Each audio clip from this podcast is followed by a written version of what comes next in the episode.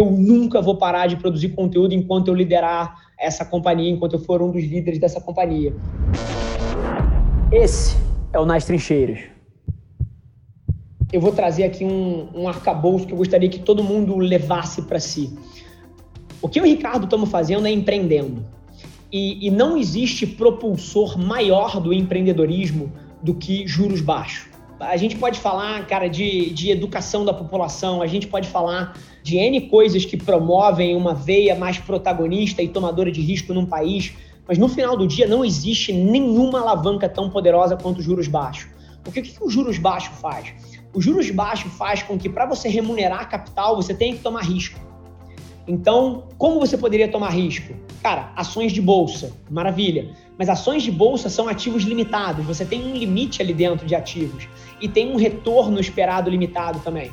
Então, à medida que os juros abaixam e o capital vai buscando novas formas de se remunerar a taxas mais altas, o, o empreendedorismo, a economia real, ela se torna um grande veículo. Então, eu acredito que não só para a gente, como para o Brasil inteiro, é a era de ouro do empreendedorismo. A internet está em escala. A gente, pela primeira vez no mês passado, ultrapassou o volume de, de celulares com pós-pago, vis-a-vis pré-pago, pela primeira vez na história do Brasil. Então, as pessoas têm plano de dados, as pessoas têm acesso à internet e, ao mesmo tempo, você tem os juros mais baixos da história, que tornam o acesso a capital de risco mais fácil e podem se tornar o grande motor da economia. Então, a gente acredita, como você falou, ah, indo um pouquinho para a economia, a gente acredita que nunca na história existiu um período tão frutífero para você começar uma empresa. Agora, pelo outro lado, existem desafios inerentes à, à pandemia e à crise que o, que o mundo vive. Mas, ao mesmo tempo, é muito curioso você parar para pensar que toda vez que acontece uma, um evento socioeconômico tão significativo quando está sendo a Covid-19, você tem alguns efeitos que são super curiosos. Por exemplo, você acha que o TikTok está passando uma crise ou está na era de ouro dele? Pô, era de ouro, mas. Era de ouro. Aí. Sim. Você acredita que o rap está na crise ou na era de ouro dele? Você acredita que. Ouro, né? É, a grande sacada aqui é que as empresas. A, Stone, você acredita que está na era de ouro ou na crise dela? A XP, você acredita que está na era de ouro ou na crise dela? E assim por diante. E na hora que você para para pensar o que tem por trás disso, isso tem a ver com os modelos de negócio do futuro.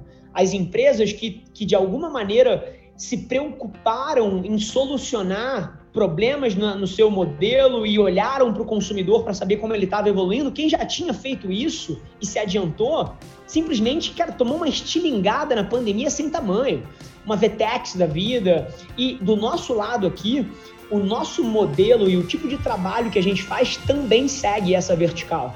A Avelar, que fechou as portas na, na quinta-feira passada, ela cresceu no ano da pandemia 900%, Léo.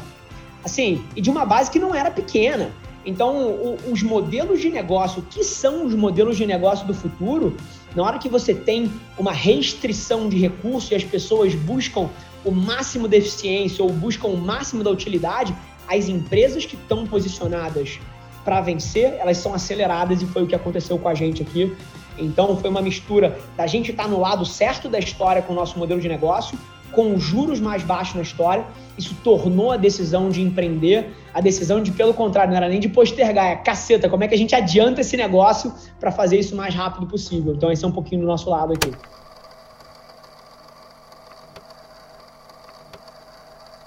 Falando do, do Creator, é, tem que até dar um passo atrás para responder isso. Eu nunca vou parar de produzir conteúdo enquanto eu liderar essa companhia, enquanto eu for um dos líderes dessa companhia. Pelo seguinte motivo, assim como o Ricardo aplica a energia dele no LinkedIn e eu aplico a minha energia em todas as plataformas, isso tem uma coisa por trás, que é nem eu nem ele acreditamos que a gente tem a competência para liderar uma empresa de comunicação do futuro se a gente não for praticante, se a gente não estiver na trincheira. O fato de que eu estive na trincheira nos últimos dois anos me colocou na posição de, por várias vezes na minha carreira, estar tá em salas de reunião com executivos das principais plataformas digitais do mundo e poder falar: você está errado. Porque o seu dado está sendo feito através de uma pesquisa que está com certos vieses e te deu um output errado, mas eu vivo isso. No dia de hoje, no dia de hoje, eu vou colocar para fora no mundo mais de 80 peças de conteúdo e vou estar tá lendo em tempo real a maneira como o mundo reage a isso.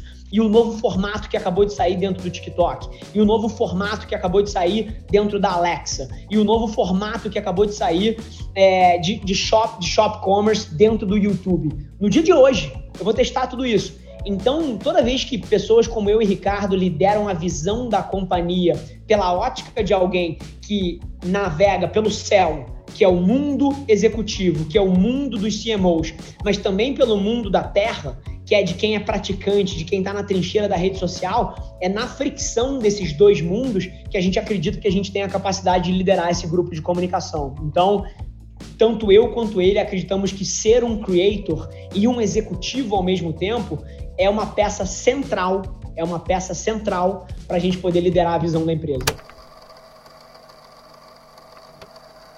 A gente ambiciona ser uma das empresas, talvez a gente esteja na posição, pelo nosso modelo, de ser a empresa que mais vai colaborar com outras empresas no setor.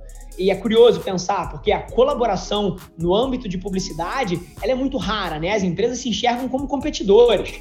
É, cara, eu quero essa conta, eu quero te tirar dessa conta. Cara, a gente está jogando outro jogo. A gente, de fato, e não é balela, a gente ambiciona ser uma das empresas mais colaborativas desse ecossistema e a gente vai provar isso com certos anúncios nos próximos meses. E, por um outro lado, como crença, quem me conhece quem conhece o Ricardo sabe que nós somos duas, talvez, duas pessoas que acreditam, acima de tudo, em construir o nosso castelo, construindo o nosso castelo e de maneira nenhuma derrubando dos outros. Então, essa é um pouquinho da, da provocação e acredito que talvez a gente olhe para esse papo daqui a dois, daqui a três, daqui a quatro, cinco anos e, e olhe que a gente debateu aqui algumas das coisas que se tornaram debates e protagonistas dentro do nosso ecossistema e por isso eu te agradeço pela janela.